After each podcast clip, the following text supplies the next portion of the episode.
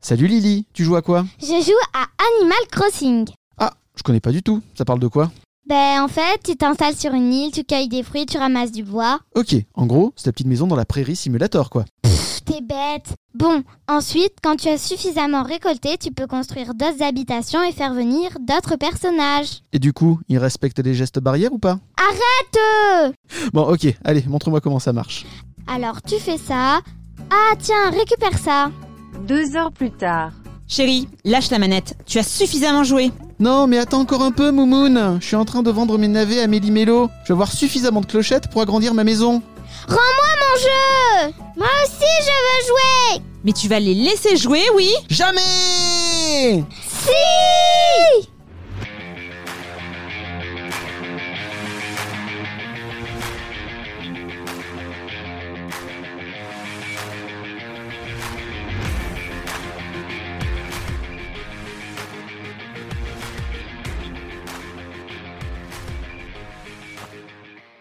Vous écoutez Des le podcast qui vous parle du 9e art et d'animation avec ceux et pour ceux qui aiment rêver à travers les planches de bande dessinée. Pour ce quatrième épisode, j'ai la chance de recevoir une dessinatrice que je suis depuis des années, bien avant même qu'elle ne publie sa toute première série. Une artiste que je considère comme l'une des meilleures de sa génération, si ce n'est peut-être la meilleure. Car elle arrive à lier à merveille style manga et BD franco-belge. Je vous invite à découvrir tout au long de cette émission les origines de celle qui, j'en suis sûr, rentrera dans la légende de la bande dessinée. Bonjour Nadou, Bonjour, es-tu prête pour cette interview?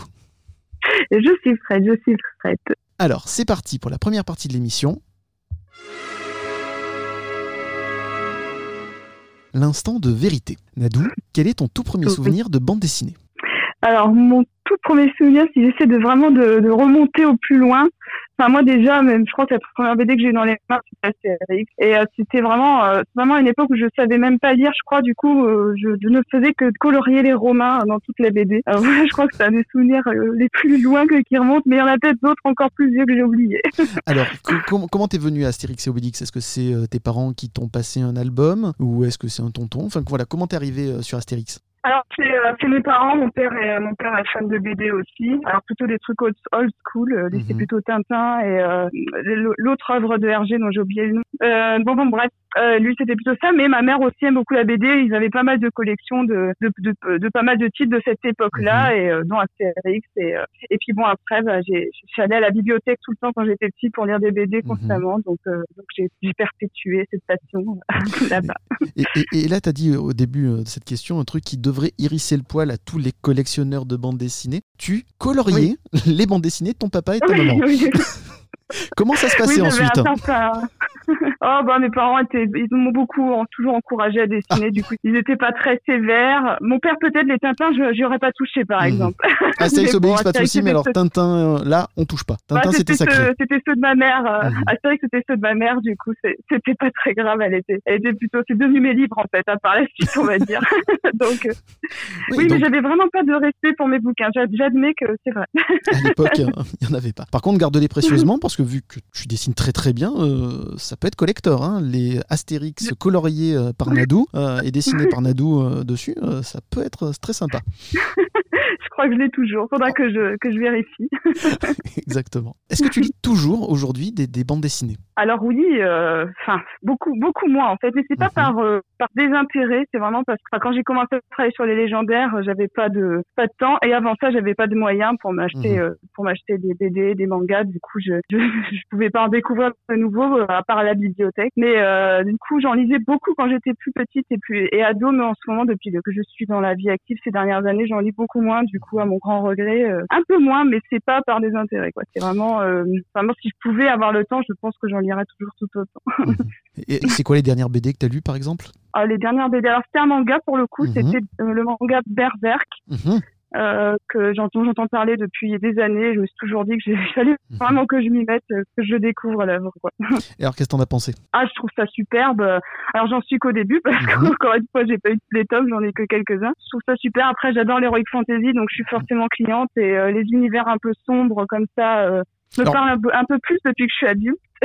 Oui, parce que justement, dans tes dessins, même quand tu fais des illustrations et pas que sur les légendaires euh, origines, euh, c'est très, très, Oui. très, très, très coloré, très girly, etc. Donc là, c'est quand même un univers hyper sombre, c'est de la dark fantasy. Euh, c'est c'est ce qui t'attire aussi. Ben je, oui, c'est c'est peut-être paradoxal, c'est peut-être parce que je suis pas capable de faire, d'avoir des, d'avoir un, un, un univers aussi sombre dans mon dessin que je suis fascinée par ça et que et que j'adore regarder des planches pendant des heures. D'ailleurs, celles de Berserk sont, sont folles, certaines, c'est Il y a incroyable. des détails de partout. niveau de Mm, détail. ouais, c'est vraiment, ça me parle beaucoup hein, les détails. Donc, Absolument. On parlera plus tard d'ailleurs. mais c'est parce que j'ai tellement d'influences différentes Mhm. que tout se mélange et ça donne à peu près ce que je fais quoi. Euh, euh, J'aime bien les couleurs, hein, ça on va pas se le cacher. Du coup, Mhm. euh, forcément, voilà. Et, et ça, ça te dirait de faire une BD un peu plus dark? Ah Si oui, on te oui. proposait un, un sujet beaucoup plus sombre, ça, ça te tenterait Alors oui, c'est euh, même une- un, un rêve entre guillemets. Mhm. Euh, c'est juste que je me suis toujours sentie incompétente pour ça parce que scénaristiquement, euh, je suis très, enfin, je suis pas très exigeante Mhm. euh, dans ce que je lis, mais par contre, je le suis dans ce que je pourrais produire. Mhm.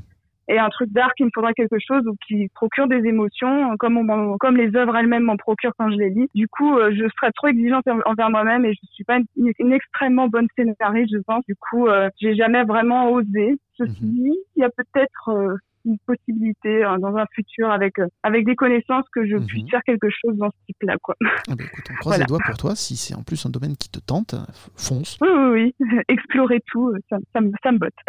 Est-ce que tu te rappelles du moment où tu t'es dit j'ai envie de faire de la bande dessinée mon métier? Alors du moment précis, ça va être compliqué parce que j'ai en fait j'ai un peu l'impression que ça a toujours été clair Mhm. euh, depuis toujours dans ma tête. C'est-à-dire que euh, je suis une enfant un peu têtue et j'ai fait ma scolarité comme n'importe quel enfant. J'ai fait ma scolarité comme n'importe quel enfant, mais dans ma tête c'était clair que euh, pour moi je dessinerais. C'était Euh, le but du déjà coup, dès a- le départ. Tu voulais pas faire danseuse, tu voulais pas faire astronaute ou vétérinaire, Oui, tu voulais voilà. faire dessinatrice. Bah en tout cas, on va dire que pour euh, pour être un peu plus honnête, quand j'étais petite, j'étais vraiment attirée par tous les métiers créatifs possibles. Mhm. Je me souviens que je voulais être musicienne, je voulais être chef d'orchestre, je voulais euh, je voulais euh, créer des props dans les films. Je trouvais Mhm. ça incroyable. Je regardais des making of tout le temps, euh, de, de des making of de films genre Alien où ils, ils peignent des trucs et tout. Mhm. Enfin voilà, je voulais vraiment un métier artistique. Pour la BD en particulier, c'est juste parce que j'ai commencé en adolescence à, à lire des mangas. J'étais un peu un peu, j'ai découvert les mangas d'ailleurs à cet âge-là. Euh, je connaissais que la BD franco-belge, du coup j'ai découvert ce format-là et tout. Et euh, bah comme le dessin me parlait beaucoup, je me suis dit ah, j'aimerais bien moi aussi euh, faire ce genre de faire ce genre de truc quoi.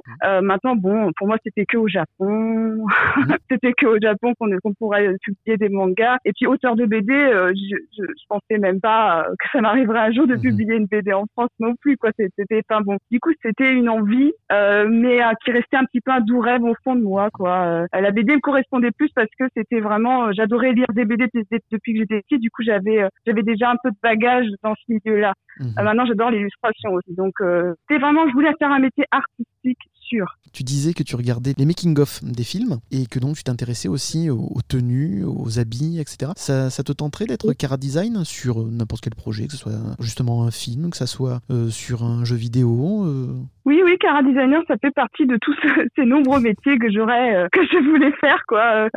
Est-ce qu'aujourd'hui ça partie tenterait ça. encore?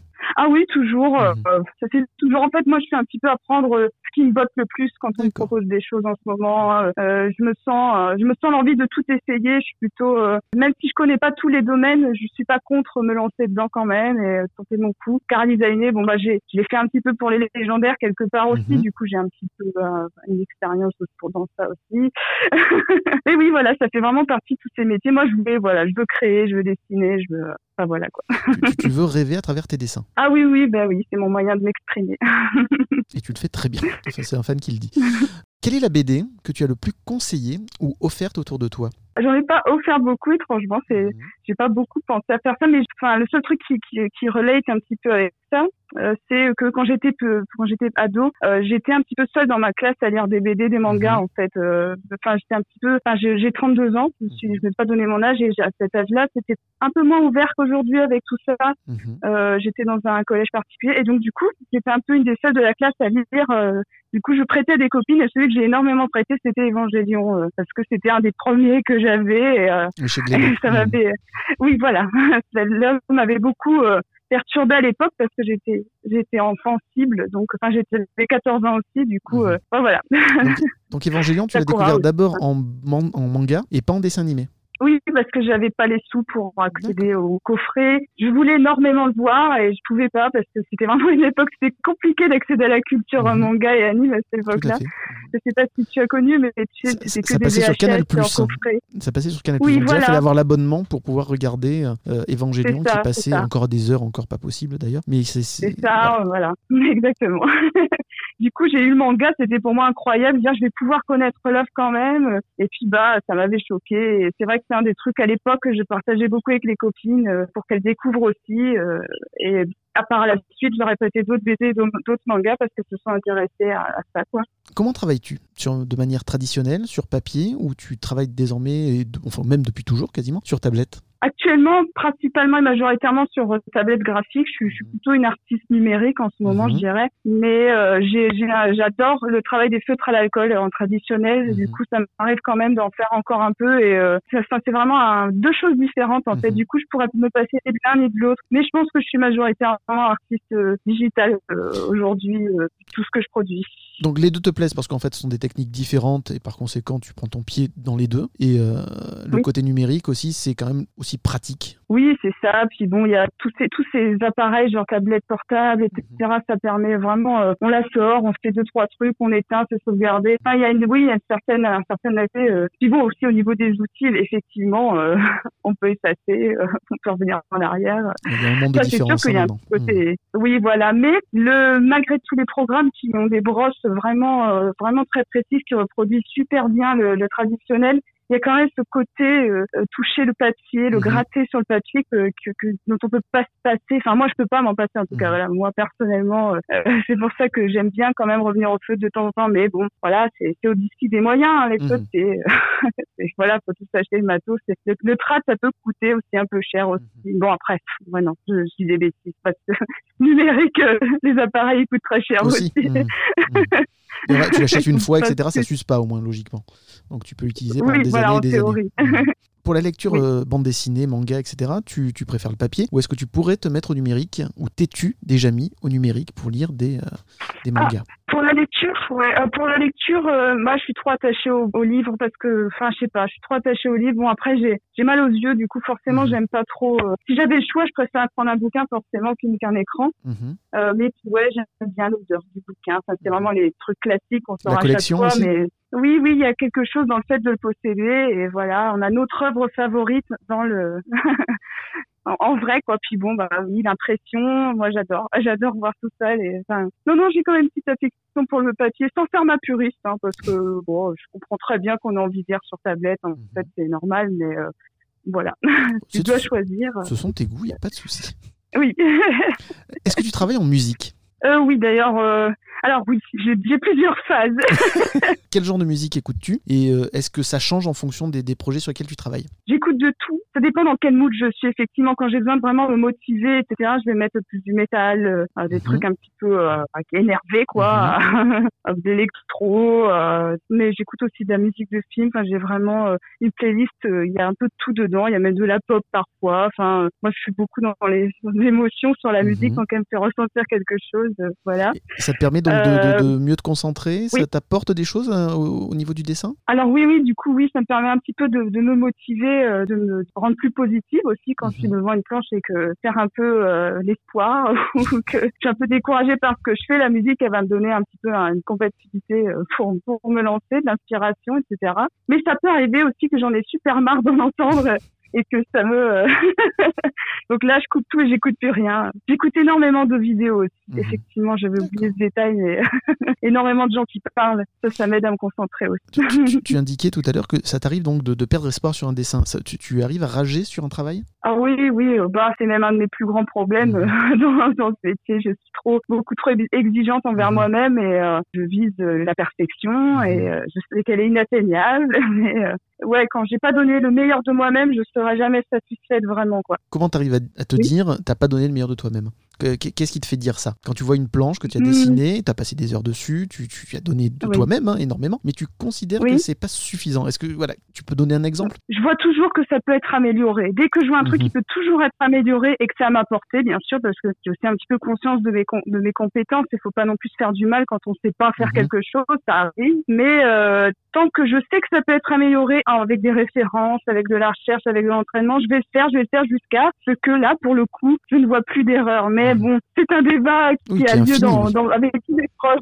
Euh, oui, c'est ça. J'ai beaucoup de discussions avec mes proches là-dessus parce Mhm. que je suis a priori euh, la seule à avoir euh, beaucoup de problèmes sur mes dessins.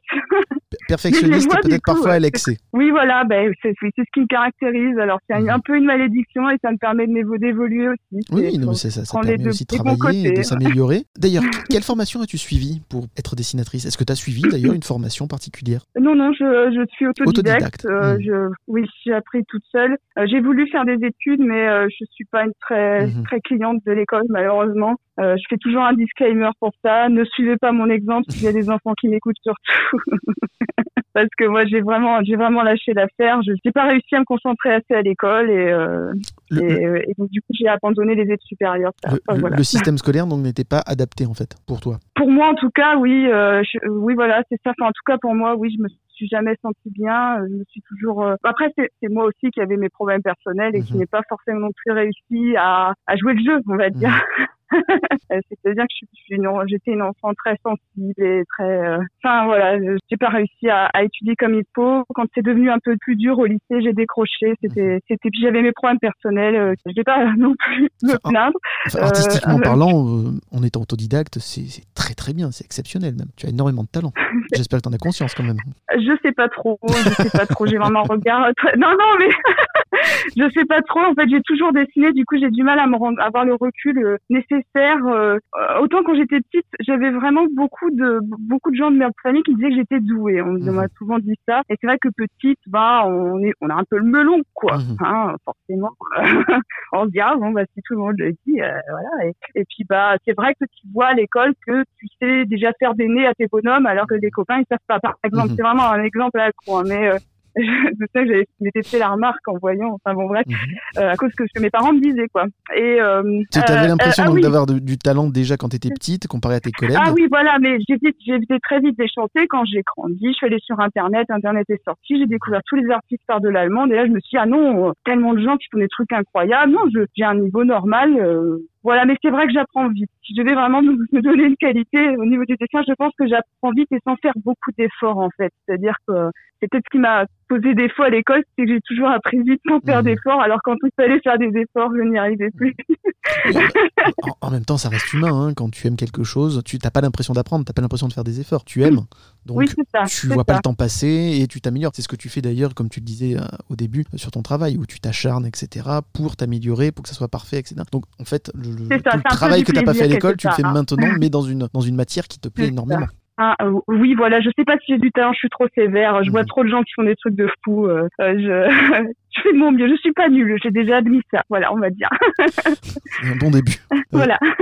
Est-ce que tu peux nous décrire ton bureau? Alors, euh, je travaille chez moi. Je me Mhm. suis fait une petite pièce exprès pour ça parce que je trouve ça important de se Mhm. séparer. Euh, mon bureau, bon bah la couleur, on s'en fout. et Tout, tout est noir. hein, voilà. noir et rose, voilà. D'où euh, le, le côté dark bureau. fantasy aussi qui t'intéresse. quoi. Tout est noir. voilà, c'est ça. Moi, il y a la, la, la grosse tablette graphique Mhm. euh, qui est posée, à côté double écran euh, pour, pour regarder des vidéos YouTube pendant que je dessine, euh, pour jouer à vous aussi. On en parlera ça tout à l'heure. Voilà. Euh, oui. tu, tu as une bibliothèque dedans, tu as des goodies, tu as des choses comme ça qui te, qui te Ah, motivent ça- aussi. ah, le qui te... bureau complet, la Voilà. pièce. Ah oui, oui, oui. complète, oui, ah. Alors pour la pièce, bah alors oui, j'ai une énorme étagère avec tous mes artbooks euh, Mhm. qui sont bien mis à l'abri de la lumière du soleil, bien sûr. Euh, J'ai plein de figurines Warcraft, euh, euh, tous mes cahiers d'enfance de dessin, euh, tous Ah, les c'est dessins cool, commentaires. Enfin, ouais, oui, j'ai. Enfin voilà, c'est vraiment ma pièce avec une- de ma passion en fait. Mhm. Et puis tous les trucs créatifs, j'ai toutes les peintures, la pâte fino, les. Enfin voilà, tu sais, les gros cubes, les gros, les gros trucs Ikea avec des cubes là Mhm. les gros meubles Ikea avec des cubes. Bon, bah, j'en ai un géant comme ça avec tous les trucs de, de collection, les cahiers, les, les... enfin voilà. Et, et je reviens sur, sur tes euh, cahiers de dessin quand tu étais plus jeune. Tu les regardes de temps en temps pour voir un peu l'évolution? Ça m'arrive, oui, ça m'arrive de les réouvrir quand je range, de jeter un petit coup d'œil. Mais je me, en fait, je fais exprès de ne pas trop les lire souvent pour Mhm. me laisser le plaisir de la redécouverte quand je les ouvrirai euh, la prochaine fois. Et- pour re, de re me rappeler à nouveau, quoi. Et dans ta collection, là, dans ta collection de hardbook, lequel te plaît le plus? Est-ce qu'il y en a un qui euh, voilà, il t'attire l'œil et tu sais que celui-là, euh, tu pourras t'en inspirer, il va te, te motiver, il va voilà. À- À différencier de, du plus précieux que j'ai, quoi. C'est pas exactement la même chose. Ah, mais c'est intéressant si c'est lequel le plus précieux que tu as. Mon plus précieux, c'est un artbook euh, du Kara designer Yuki Buteru. Je- C'est donc un designer assez connu au Japon qui est très connu pour son sens du détail et voilà. Mhm. Il, Et il a fait quoi un peu.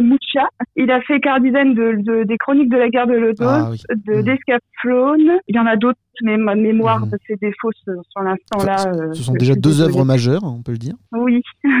Euh, il a fait pour pour euh, Secret of Mana, il a fait le chara design d'une des d'une des derniers épisodes de la série, mais alors Mhm. lequel je ne sais plus. Et donc bah j'ai fait un book, il y a son sa, son- sa signature dessus. En plus. Et c'est un artbook assez rare en fait, il est énorme et il coûte assez cher. Euh, j'ai enfin, j'ai vraiment j'ai sauté mon câble là-dessus, je dois admettre. Et il est dédicacé en fait. Et Ah. bon, c'est pas à moi, j'ai acheté sur eBay, mais c'est Ah pas grave. d'accord. Donc t'as pas eu la chance de le rencontrer. Non, et là, j'ai essayé plein de fois et je me suis toujours ratée à la Japan Expo. J'étais jamais là, dédicacée. Enfin, c'est terrible. C'est marqué Donc, dans- euh, voilà. En tout cas, c'est dans ta to-do list, le rencontrer et discuter avec lui. Oui, oui, oui, parce qu'en plus, il a l'air ouvert d'esprit. Et c'est mon artbook qui m'attire le plus. Bah, c'est un, un de d'Evangélion que j'ai. euh, Mhm. Après, ce style de dessin, c'est vraiment celui qui m'a le plus influencé de tous, je pense. Du coup, forcément, je suis très attachée à ce bouquin-là. C'est, euh, alors on va dire, que c'est Carmine de Yoshiyuki Sadamoto, un artbook euh, tout rouge qui représente euh, ses dernières œuvres sur. euh, Enfin, il n'y a pas que Evangélion, d'ailleurs, il y a toutes ses autres. ses autres travaux, mais son style est vraiment un des le plus abouti dans celui-ci. Donc voilà. Nadou, euh, quelles sont tes influences? Alors j'ai bien compris que le manga c'était quand même ton histoire d'amour depuis que tu es toute petite, mais est-ce que des comics, est-ce que des BD franco-belges peuvent t'influencer? Alors justement, euh, depuis toute petite, non, parce qu'avant il y avait beaucoup la BD franco-belge. euh, avant, oui, ouais. Du coup, effectivement, c'est quand j'ai découvert les mangas dans l'adolescence que je me suis beaucoup tournée vers ce style-là, euh, parce qu'il me procure quelque chose au niveau des émotions dans le trait. Je saurais pas expliquer. Et mais sinon, avant, c'était beaucoup de la BD franco-belge. Alors, je recopiais, je recopiais parce que j'étais pas encore assez forte pour dessiner toute seule. Du coup, euh, c'était des influences, mais de, de que je copiais directement, donc pas beaucoup de création personnelle. Mais euh, oui, euh, oui, c'était beaucoup la BD franco-belge avant. Par contre, des comics, je dois admettre que j'en ai pas assez lu. C'est peut-être un manque de curiosité de ma part parce que j'ai toujours attaché ça aux super-héros. Mhm. Et euh, sans, sans dire que j'aime pas les super-héros, c'est juste que j'ai, je connais pas assez en fait. Mhm. Je trouve ça des fois, euh, je trouve pas ma seule culture de super-héros, elle se résume un peu au Marvel, au cinéma. Et je pense que c'est pas très, pas forcément la meilleure référence. Du coup, j'ai jamais trop fait l'effort de m'intéresser aux comics. Alors, si j'ai lu tous les Walking Dead, mais bon, c'est, il y a rien d'original là-dedans, quoi. Non, mais, mais pas de raison. voilà. Es-tu d'accord si je dis que tu as un trait très girly et parfois kawaii? Ah oui, je, oui, je suis assez d'accord. C'est assez assumé. C'est assumé. oui, oui, oui, oui, c'est plutôt assumé. C'est, euh, je, je, je comprends. euh, J'adore que ça brille et que ça dégage de la, la couleur, Mhm. de la vie. de- du coup, euh, oui, je mets, je mets à outrance même des. C'est toi qui colorise tes, tes- œuvres. Euh, oui, oui, bah c'est, c'est la, la partie que je préfère Ah, dans le dessin. Je pense Mhm. mettre en couleur. Du coup, euh, c'est peut-être pour ça d'ailleurs que ça, que ça dégage autant euh, de couleurs.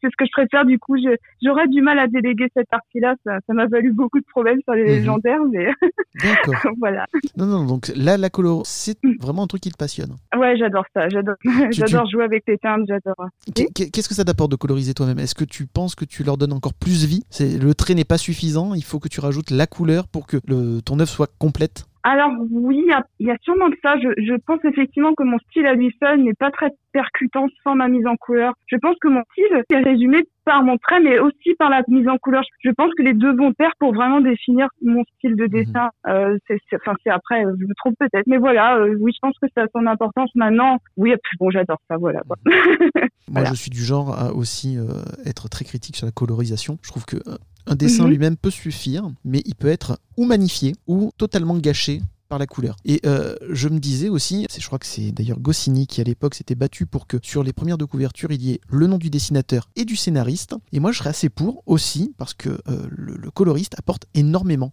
aussi à la bande dessinée. Il n'y a pas que le trait, il n'y a pas que le scénario. Si la colo est ratée, le, le- le- le- le- la bande dessinée le, le- va être gâchée. Donc je trouve qu'il serait assez Mhm. euh, normal que le coloriste soit aussi sur la première de couve parce qu'il fait un travail assez impressionnant et qui peut apporter énormément, qui peut sublimer aussi un album. Qu'est-ce que tu en penses? Euh, oui, je suis assez d'accord. En fait, euh, de toute façon, dans la mise en couleur, il y a une personnalité, il y a quelque Mhm. chose que, dont, que l'artiste va mettre et ça va forcément avoir une influence sur, euh, je sais pas, on peut tout- très bien avoir, me dire voilà, ça c'est une ambiance de nuit, euh, mais il y a des gens qui vont les faire de manière tellement différente à chaque fois. Ça peut être un peu angoissant, comme ça peut être, enfin, ça dépendra vraiment de la façon dont la personne va Mhm. mettre en couleur. Et euh, je pense que ça, ça part dans l'œuvre, enfin dans Mhm. l'œuvre en elle-même, quoi. Ça, ça mérite euh, d'être mis en avant tout autant puisque ça apporte quelque chose dans Mhm. tous les cas. Oui, je suis assez d'accord, c'est vrai, c'est vrai. Et effectivement, il mérite d'être nommé aussi, tout à fait les pauvres. ça, ça me fait plaisir. As-tu l'impression que le 9e art, en France euh, et en Belgique aussi d'ailleurs, depuis ces 20 dernières années, s'est féminisé Et selon toi, qu'est-ce que ça apporte de plus à cet univers? Je sais pas, il y a Margot Motin par exemple, Pénélope Bagieux, euh, Marjane Satrapi, voilà pour ne citer qu'elle. Est-ce que voilà, est-ce que tu sens une différence? Est-ce que déjà tu penses que ça se féminise? Oui, je pense que ça s'est un petit peu féminisé. Maintenant, je pense que ça pourrait être encore mieux. Je dirais Mhm. peut-être un petit peu plus de plus de, de, de tolérance, un petit peu. Enfin, j'ai beaucoup de trop de témoignages de, de collègues artistes Mhm. femmes qui ont subi des choses pas terribles dans le monde de la BD encore aujourd'hui. C'est très machiste le monde peu- de la BD Hmm, Bah, je voudrais pas cracher dans la soupe non Mhm. plus. Je suis pas très bien placée pour le Mhm. militantisme féministe parce que j'ai pas une parole assez, euh, assez précise pour parler Mhm. de la chose. Malheureusement, je suis pas assez euh, renseignée, mais j'ai eu effectivement des Des échos. femmes. On, on laisse, euh, on laisse la porte ouverte pour les trucs un petit peu girly, Mhm. si je puis me permettre. Mais euh, on, on dirait qu'on ne sent pas trop capable les femmes de faire des œuvres, euh, des œuvres Mhm. des œuvres d'heroic fantasy. euh, Enfin, tu vois ce que je veux dire un petit peu. Mhm. Mais encore, encore une fois, je suis pas assez euh, connaisseuse pour vraiment. C'est vraiment mon expérience. Voilà, c'est ça, c'est Mhm. mon, mon vécu qui te parle Mhm. euh, à ce niveau-là. Je pense qu'il y a encore des efforts à faire au niveau de la féminisation dans le monde de la BD. Euh, c'est, oui, ça s'est féminisé. Il y a de l'avantage, bien sûr. hein, il y a beaucoup plus de femmes qui sont éditées, qui sont un petit peu prises au sérieux. Mais voilà, après le monde de l'édition, c'est aussi compliqué. C'est beaucoup Mhm. une histoire de business et euh, et du coup, euh, les hommes, les femmes, euh, on fait pas toujours très attention à ça. C'est l'argent qui compte. Mhm. Nadou, tu habites en Belgique euh, désormais. C'était important pour toi d'aller vivre dans le berceau de la bande dessinée? C'est pas la première fois qu'on me demande ça. Le, Mhm. le truc, c'est que je vais peut-être un peu décevoir, mais je suis allée en Belgique par, par les aléas de la vie. Mhm. Euh, c'est juste, j'ai rencontré quelqu'un et du Mhm. coup, euh, j'ai tout, enfin, moi j'ai tout lâché, je suis allée vivre là-bas, mais c'est pas la première fois qu'on me demande si c'est par rapport au fait que ce soit le berceau de la BD. Du coup, j'avais pas fait le lien. C'est vraiment en y vivant que j'ai fait le lien et puis bon, c'est plutôt cool en fait. C'est la vie qui plutôt là-bas cool et, de- et tu t'y plais. oui, voilà, c'est ça. Des fois, on me demande si c'est pour les impôts aussi, mais non, ce n'est pas non plus pour ça. Bah non, surtout qu'au début, en plus, Non, voilà, c'était pas non plus, euh, tu, gagnais pas très très Ah bien non, ta vie. quand voilà, on gagne des voilà. deux. Oui, voilà, ça n'a rien à voir. Mhm. Donc, quand on gagne des, des, des droits d'auteur en étant auteur de BD, quel que soit où on est, euh, au début, c'est pas incroyable, quoi. Mhm. Enfin, voilà. Donc, non, c'était vraiment par pur hasard. C'était pas du tout par, par, par rapport à la BD, mais euh, après, euh, c'est plutôt une bonne chose. De toute façon, j'aime bien la Belgique. C'est sympa. J'aime bien, du coup, ces petits musées sur la BD, etc., qu'on trouve par-ci, Mhm. par-là. Ça t'attirait même avant la Belgique? Ah non, par contre non, je, enfin, je m'étais jamais posé vraiment la Mhm. question. C'était un, vraiment, c'était un pays voisin. Je, je les connaissais pas trop. Je, Voilà. Non, pas vraiment, pas vraiment. Moi, je vis, euh, enfin, je suis où je vis. De toute façon, je sors pas beaucoup chez moi, tu Mhm. vois. Donc voilà, je dessine par n'importe où, quoi. Est-ce que tu sens un regard différent en Belgique quand tu dis que tu es dessinatrice? Est-ce que le métier est mieux considéré là-bas Euh, qu'en France? ouais, je veux, pas- je veux pas faire d'énormité non plus. Mhm. Euh, j'ai l'impression qu'ici, on va plutôt me dire ah c'est cool, euh, ah, vous faites quoi, euh, Mhm. etc. Quand on dit ça, plutôt que peut-être en France, c'était peut-être un peu plus un, un regard du genre ah ouais mais euh, c'est- enfin c'est pas un vrai métier, euh, voilà. pas considéré en En France. gros, ah, mais je voudrais pas grossir les faits Mhm. plus. Ma, des- mes mémoires me fait peut-être défaut. Ça fait longtemps que j'ai quitté la France Mhm. maintenant, mais euh, j'ai un petit peu plus, j'ai un peu cette impression. Maintenant, bon, en étant auteur BD, je suis toujours un petit peu euh, due bizarrement par euh, des gens, euh, enfin, je sais pas comment les caté- ca- catégoriser, mais des gens qui ont une vie plus ou moins classique, avec un parcours classique.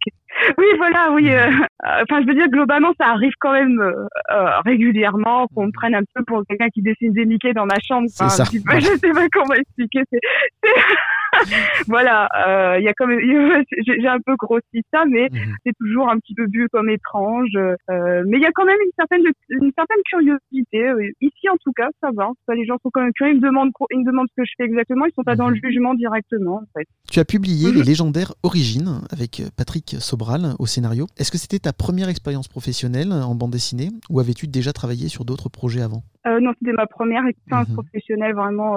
Vraiment, J'avais essayé de faire de la BD avant. D'ailleurs, je crois que je, peu avant, avant les légendaires, j'avais même oublié, abandonné, pardon, l'idée d'en faire parce Mhm. que euh, je trouvais ça trop dur. Je Mhm. pensais que je serais jamais capable de finir un tome de ma vie. Euh, du coup, euh, du coup, non, vraiment, j'avais jamais, enfin, avoir, eu un vrai travail professionnel dans le dans le graphisme. Jusqu'ici, c'était des commandes, des petites expériences, et à Mhm. côté, je faisais du un travail un petit peu plus classique, alimentaire, quoi. Mhm.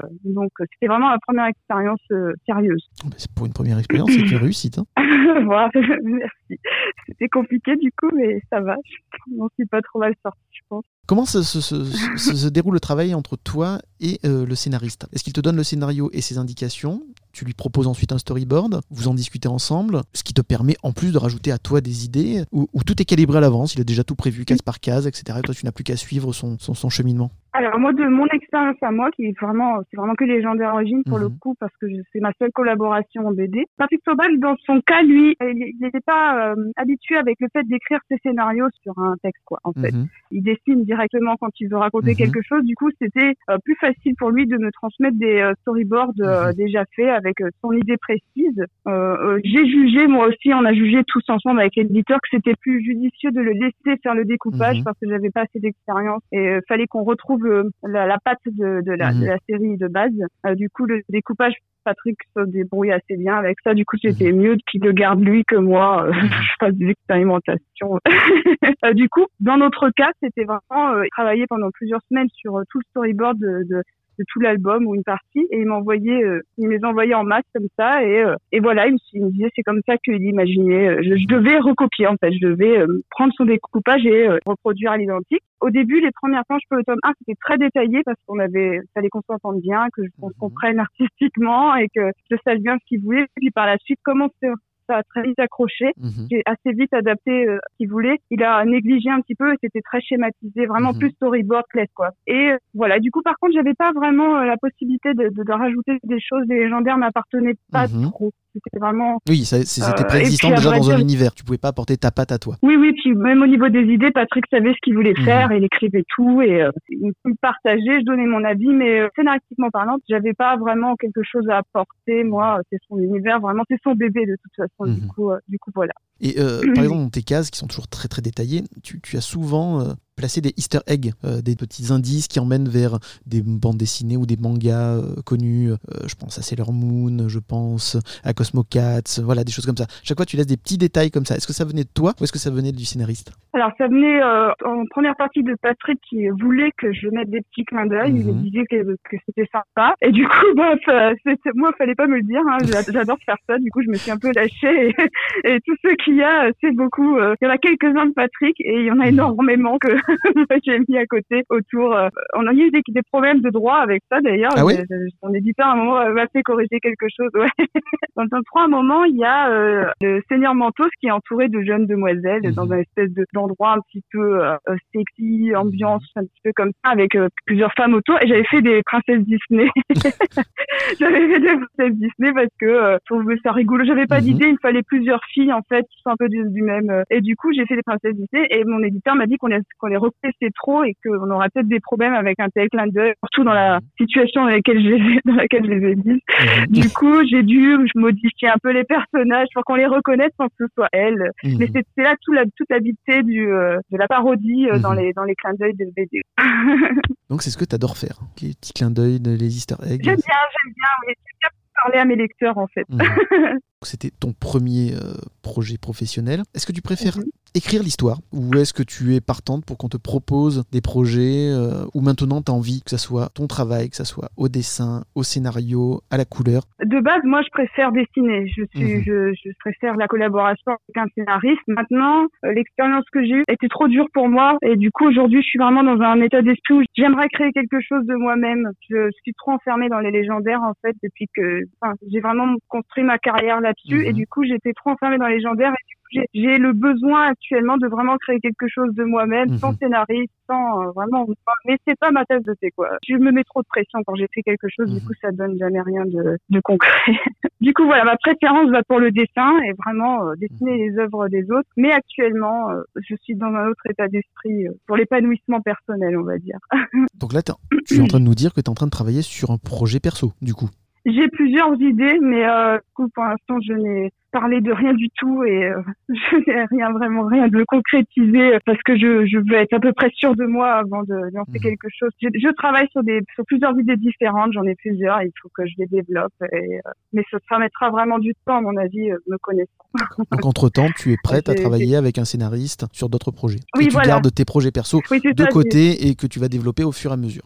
Exactement. C'est vrai que je suis par contre prête à nouveau à faire de la BD Mhm. parce qu'il y a une longue période où j'envisageais même d'abandonner cette carrière parce Mhm. que je pouvais plus du tout. Euh, Mais ça fait quelques mois que ça va un petit peu mieux et euh, il est possible que je, je travaille sur un projet avec quelqu'un. Encore une fois, je m'avance pas trop Mhm. parce que ça, tant que c'est pas sûr et qu'il n'y a pas des trucs vraiment euh, d'un gros dossier, euh, voilà. Mais je travaille avec pour l'instant des amis euh, parce que je j'avais pas encore le courage de me lancer avec quelqu'un que je connaissais pas. Non, on touche du bois et on espère que ça va se concrétiser. On sera ravis de te revoir euh, en bande dessinée en tout cas. j'espère, j'espère. Merci. Est-ce que c'était plus facile pour toi de partir sur des personnages préexistants ou tu préfères les créer de bout en bout? Euh, c'était plus facile pour moi d'avoir des, Mhm. des personnages préexistants, mais par contre, j'adore en créer. Mhm. Ça, c'est, ouais, ouais. J'adore en créer. J'ai pas trop eu l'occasion dans les légendaires, euh, et je suis un petit peu triste parce que du coup, maintenant, j'ai plus les droits pour, euh, pour les, les exploiter. C'est plus mes personnages d'ailleurs. Mais, euh, euh, j'a- j'adore créer des personnages, oui, mais euh, c'est vrai que c'était plus facile. Alors, au début, non, quand même, parce qu'il faut quand même adapter le trait de Patrick Sobral, Mhm. et j'avoue que j'ai, j'ai pas trop réussi au début. C'était étrange, mes tests, euh, je dessinais pas comme ça. Il a fallu vraiment que je trouve un juste milieu entre le côté un petit peu cartoon Mhm. ou BD, enfin BD franco, ben je sais pas trop comment décrire le style de Patrick Sobral, mais il est un petit peu plus caricatural, on va Mhm. dire. Alors qu'il est un petit peu plus vers le réalisme, il a fallu que je trouve un juste milieu pour que Mhm. Les personnages soient pas trop lourdingues, euh, soient pas trop, voilà, pour qu'ils soient dynamiques. Et ça, ça n'a pas été facile, on va dire. Mais sinon, par la suite, bah, sa recherche de, de vêtements, etc., j'ai pas eu à la faire pour la Mhm. plupart d'entre eux, quoi. Tu dis que tu as été triste de, donc, de, de quitter ces personnages. Tu t'y étais beaucoup attaché Ah, pour certains, ouais. Chaque personnage que je crée reste un bébé et, et voilà. Donc j'étais un petit peu triste. Maintenant, c'est pas très grave. Je peux en créer plein d'autres, Mhm. mais euh, C'était quoi tes personnages on met préférés? toujours un peu de soi. Ah bah, j'aimais beaucoup Sarine, forcément, Mhm. dans le tome 1. J'avais mis beaucoup, euh, beaucoup de moi dans ce personnage. Quand tu dis que tu as mis beaucoup de toi dedans, c'est- c'est- c'est c'est-à-dire Est-ce que tu peux un peu plus euh, nous en parler? Bah, dans, dans le cas de Sarine en particulier, parce que euh, c'était ma première BD publiée. Mhm. Du coup, je me suis dit, ah, c'est rigolo, on me fait créer un personnage. Je vais le faire un peu ressemblant à mon avatar pour marquer le coup, pour que, pour que. Bon, après, maintenant, avec le recul, c'était peut-être un petit peu prétentieux, mais euh, j'avais mis un peu de mon avatar dans ce personnage. Ça a été un peu moi, on va dire, dans le cara- dans le visuellement en tout cas, dans le caractère peut-être pas, mais visuellement, euh, le personnage Nad qui me représente, euh, lui beaucoup. Tu as participé à de nombreux festivals de BD. Quel est ton festival préféré? Bon, j'avais bien aimé Saint-Malo, mais c'est Mhm. forcément avec le contexte très joli, très reposant. Mhm.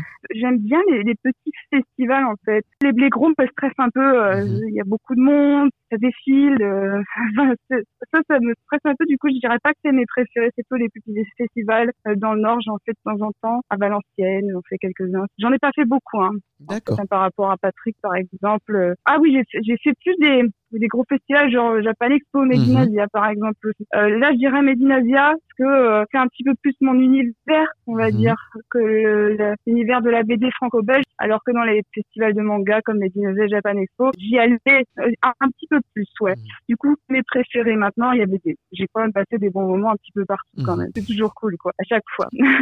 Comment se passe le contact avec le public? Est-ce que c'est un exercice que tu apprécies? Ah oui, oui. Alors, oui, je suis hyper nerveuse Mhm. socialement. Je, je ne suis pas très douée socialement, du coup. Effectivement, je suis toujours en- extrêmement stressée. Avant d'aller à un festival, il me faut, euh, il faut des heures, euh, où je suis, des heures, des heures où je suis malade avant de me déplacer, avant de rencontrer les gens, alors que personne ne m'a jamais rien fait, mais euh, du coup, ça, j'ai beaucoup de mal. Mais une fois que je suis sur place, c'est que du bonheur. J'ai vraiment rarement eu des gens désagréables. J'ai que des gens adorables. On- Oui, t'as le temps de discuter avec eux. Pas toujours, ça dépend. Quand je suis en salon du livre, par exemple, où il y a énormément de gens, là, c'est expéditif. Mais à des plus petits festivals, c'est peut-être pour ça que j'aime plus les petits festivals aussi. C'est que Mhm. j'ai plus le temps de parler avec les gens. Ils me posent des questions. Alors, certains sont très timides, mais il y a toujours un petit lien qui se fait euh, de temps en temps, qui se décroche. Qui se... Donc oui, euh, on se donne des conseils, je crée des liens, euh, des gens que je... qui reviennent tout le temps. En plus. Voilà, t'as des habitués T'as des fans euh, Oui, voilà. réguliers qui viennent te voir à chaque fois Euh, oui, oui, j'en ai depuis des années d'ailleurs. J'en ai donné, c'est souvent. Euh, à force, je reconnais leur visage. Il y en a même certains qui, qui font des dessins et ils m'en font à chaque fois qu'ils viennent me voir. Ils m'offrent des dessins, ils m'offrent des trucs. Enfin, c'est, c'est vraiment cool. Je crois que j'ai vraiment un super public. Euh, je pense que c'est vraiment cool. Les enfants sont cool. En fait, j'aime bien leur honnêteté, j'aime bien leur Mhm. fraîcheur. Ils sont rigolos, on peut parler facilement. Les seules fois où j'ai eu des problèmes, c'était avec leurs parents des fois. Mais bon. T'as une anecdote rigolote à nous raconter? Ah bah rigolote, des fois c'est un peu étrange, mais euh, des fois ils se battent dans la file hein, pour, Ah, carrément. pour être avant. Ah j'ai déjà eu ouais, des disputes devant les enfants, des insultes et tout. Alors il y a une fois par contre il y a un truc qui m'a vraiment brisé le cœur, Mm. c'était une petite fille qui avait fait toute la file, mais malheureusement je devais partir, c'était à la Ah. Japan Expo. Il y avait Mhm. énormément de gens, c'était je devais bouger. Et euh, bah, elle a pas compris que je Mhm. pouvais pas rester. Il y avait Boulet qui allait dédicacer après moi, donc Mhm. il fallait vraiment que je me casse. et donc elle s'est mise à pleurer. J'ai eu le cœur en miettes. Et euh, bon après on fait on fait notre vie dans la Japan Expo et Mhm. je l'ai recroisée au stand de, de nourriture. Euh, du, du coup on- je l'ai je l'ai interpellée et euh, je lui ai fait son dessin pendant qu'on mangeait ensemble. On a mangé ensemble. Je lui ai fait son petit dessin. Du coup elle a eu sa petite dédicace personnalisée. Et en plus, elle a pu euh, passer c'est un moment avec chouette. toi, donc euh, ouais. c'était cool, ouais. Je retiens plus ces choses-là, ouais. Je retiens plus ces choses-là, mais bon, c'est vrai qu'il y a des parents, des fois, qui sont un peu sans gêne, ou, ou des gens qui mettent une file d'attente de Mhm. bouquins dédicacés alors que Oui, y y a- il y a 14 000 personnes derrière. oui. Donnent- Mhm. oui, voilà, ils donnent une grosse pile alors que, enfin bon, c'est- je, je, je le prends pas mal, je comprends en fait. C'est juste qu'il y en a la plupart des gens ne se rendent pas compte de ce que ça représente Oui. comme euh, Mhm. travail, comme épuisement euh, à, Mhm. à la fin de la journée. Du coup, je suis pas pas trop non plus à râler quoi. Globalement, je pense que j'ai vraiment eu une bonne expérience avec mes lecteurs. Est-ce que lors de ces festivals, tu as pu rencontrer d'autres auteurs? Est-ce que tu as discuté avec eux? Et est-ce que ça t'a apporté quelque chose? Alors, je, encore une fois, je suis comme je suis assez assez timide. euh, Malheureusement, j'ai un peu de mal à aller parler aux autres. Du Mhm. coup, euh, je, je. En plus, des fois, j'entends des noms euh, comme euh, Jean-Ry ou quoi, euh, des auteurs qui m'ont inspiré quand j'étais petite. Du coup, Mhm. c'est très intimidant. Je me retrouve à la place du fan, moi aussi, finalement. Donc, euh, Mhm. Donc moi, je j'ose pas trop déranger. Donc ça, bien sûr, j'ai échangé avec des auteurs, mais des fois, euh, j'étais plutôt isolée. J'arrivais pas trop à parler avec Mhm. les autres parce que, bon, voilà, il y a vraiment, euh, je suis tellement t- transportée là-dedans assez jeune que des fois, je me demandais ce qui m'arrive. euh, mais par contre, oui, j'ai pu parler avec Jean-Ry parce qu'au bout d'un moment, je me décoiffe quand même un petit Mhm. peu. au bout d'un moment, j'ai pu parler avec Jean-Ry. Je lui ai dit qu'il m'avait inspiré quand j'étais petite, que c'était incroyable de, de- d'être avec lui à dédicacer auprès de lui. C'était plutôt euh, une drôle d'expérience que je pensais jamais vivre et euh, il m'a même fait un petit dessin euh, comme ça sur le tas. euh, c'est trop sympa. Donc, donc oui, ça m'est arrivé de discuter, mais quand même pas beaucoup. Je suis un petit peu timide. Quel est le, le- ce que tu as Mhm. aimé chez Jean-Ry Quelle est son œuvre particulière qui t'a attiré le plus? Euh, bah moi, ce que je lisais le plus, c'était le petit Spirou quand Mhm. j'étais petite. Moi, j'adorais la justesse de son dessin. Il y a quelque chose qui me parlait dans ce qu'il faisait. Maintenant, euh, c'était vraiment ma vision aussi petite fille. Aujourd'hui, je suis capable de dire que j'adore son style, que je le trouve euh, anatomiquement juste et en même temps euh, drôle et, et détaillé, par exemple. Tu vois. Mhm. Mais quand j'étais petite, oui, c'était ça. J'aimais beaucoup comment il dessinait, la façon dont il dessinait les femmes aussi. Moi, ça Mhm. m'a fasciné ça. Style un peu pin-up? Oui, j'adorais, j'adorais. euh, je sais que quand j'étais petite, je, quand je voulais dessiner une jolie femme, c'était à ces BD que je pensais, à Mhm. Mademoiselle Chiffre, à, Oui. Mhm. à ces personnages. Je voulais vraiment, euh, j'ai trouvé super sexy et, euh, et voilà. oui, c'est vrai, côté pin-up, c'est ça. Dès que le grand confinement sera terminé, où aurons-nous la chance de te croiser? Est-ce que tu as déjà des dates de prévues euh, ou est-ce que là c'est encore trop tôt? Là, c'est encore trop tôt. Normalement, je devais faire la Médinasia en octobre. Mhm. Ça c'est enfin en octobre ou septembre, je sais plus. C'était sûr, mais euh, bah du coup là, je Mhm. commence à me demander si ça va pas être annulé aussi. Sinon par la suite, non, j'ai un petit peu lâché les dédicaces pendant un petit moment. Mhm. Pendant deux, deux ans, je crois que j'ai plus trop accepté de choses parce que Mhm. j'avais vraiment besoin de prendre du recul. Euh, du coup, je je sais pas. Euh, bientôt, peut-être que j'accepterai à nouveau, mais en général, c'est souvent dans le Nord ou la Belgique euh, que je me déplace. Je vais pas trop loin. euh. je suis quelqu'un assez nerveux et les, les gros voyages comme ça me stressent beaucoup. Du coup, euh, pour l'instant, je n'ai pas de date à- précise à annoncer. En tout cas, pour te suivre, je mettrai sur le lien de l'émission ton Instagram et ton Twitter et ton Facebook. Oui, oui, oui, oui, oui, avec plaisir. Tu t'exilerais sur une île déserte en apportant une seule BD ou série. Laquelle serait-elle?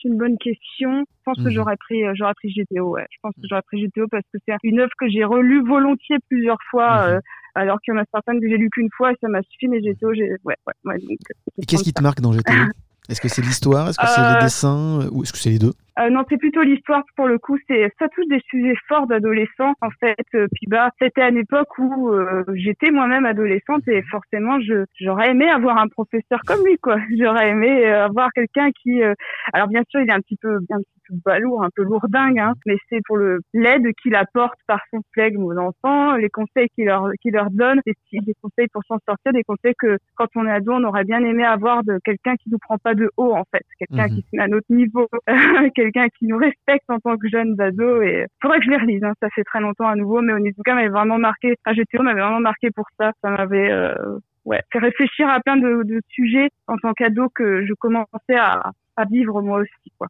Quand tu étais enfant, quel était ton dessin animé préféré? Celui que tu ne voulais rater à aucun prix?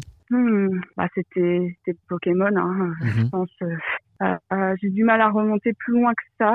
Euh, euh, Tu as Mais- 32 ans, donc tu as raté la période Dorothée. T'étais à la fin. Euh, non, moi, alors voilà, justement, c'est ce que j'allais j'allais rebondir là-dessus. Moi, c'était plutôt les minicums, je Oui, crois, dans mes sur. France 3. ouais. Et euh, oui, on, on va dire qu'on va dire vraiment les minicums, mais pour toutes les œuvres qui étaient diffusées, on n'avait pas vraiment une en particulier. J'adorais les dix Oscars Oui. sur les minicums.